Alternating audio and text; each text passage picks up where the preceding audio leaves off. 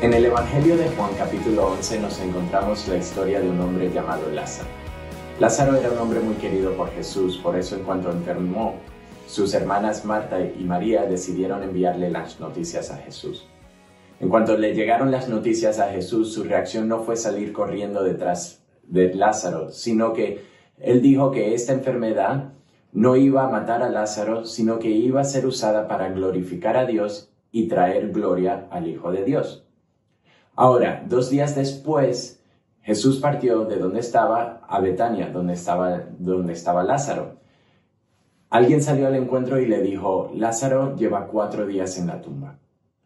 Pronto después salió su hermana Marta y tiene una conversación con Jesús que podemos ver en el versículo 21, que dice, Señor, si tan solo hubieras estado aquí, mi hermano no habría muerto.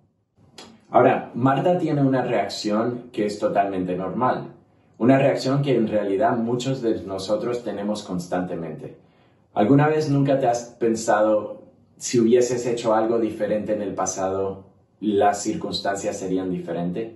Incluso le hemos llegado a decir a Dios que si Él hubiese intervenido en alguna situación en nuestro pasado, nuestra vida ahora mismo sería diferente. Si hubiese metido mano en aquella entrevista de trabajo hoy en día yo tendría el trabajo que tanto deseaba. O ahora que estamos todos en cuarentena, pues podemos haber pensado alguna vez, ¿dónde estaba Jesús cuando estaba saliendo el virus? Y ahora estamos todos metidos en casa. Constantemente el ser humano piensa en lo que Dios pudo haber hecho por él y que su vida sería diferente. Pero Marta tiene un encuentro con Jesús y después de hablar con Jesús, Jesús le dice, Marta, si tu hermano va a resucitar, y ella le dice, es verdad, Señor, resucitará cuando resucitemos todos en el último día. Ahora, Marta salta de pensar en el pasado a solo pensar en el futuro. Pero Jesús le responde con una cosa que, que, que me llamó la atención y es, yo soy la resurrección y la vida.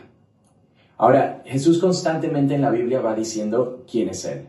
Yo soy el camino, yo soy la verdad, yo soy la vida, yo soy el Hijo de Dios.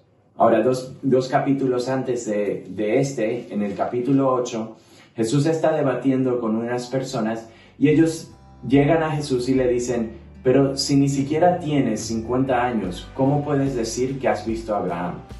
Y Jesús le dice, les digo la verdad, aún antes que Abraham naciera, yo soy.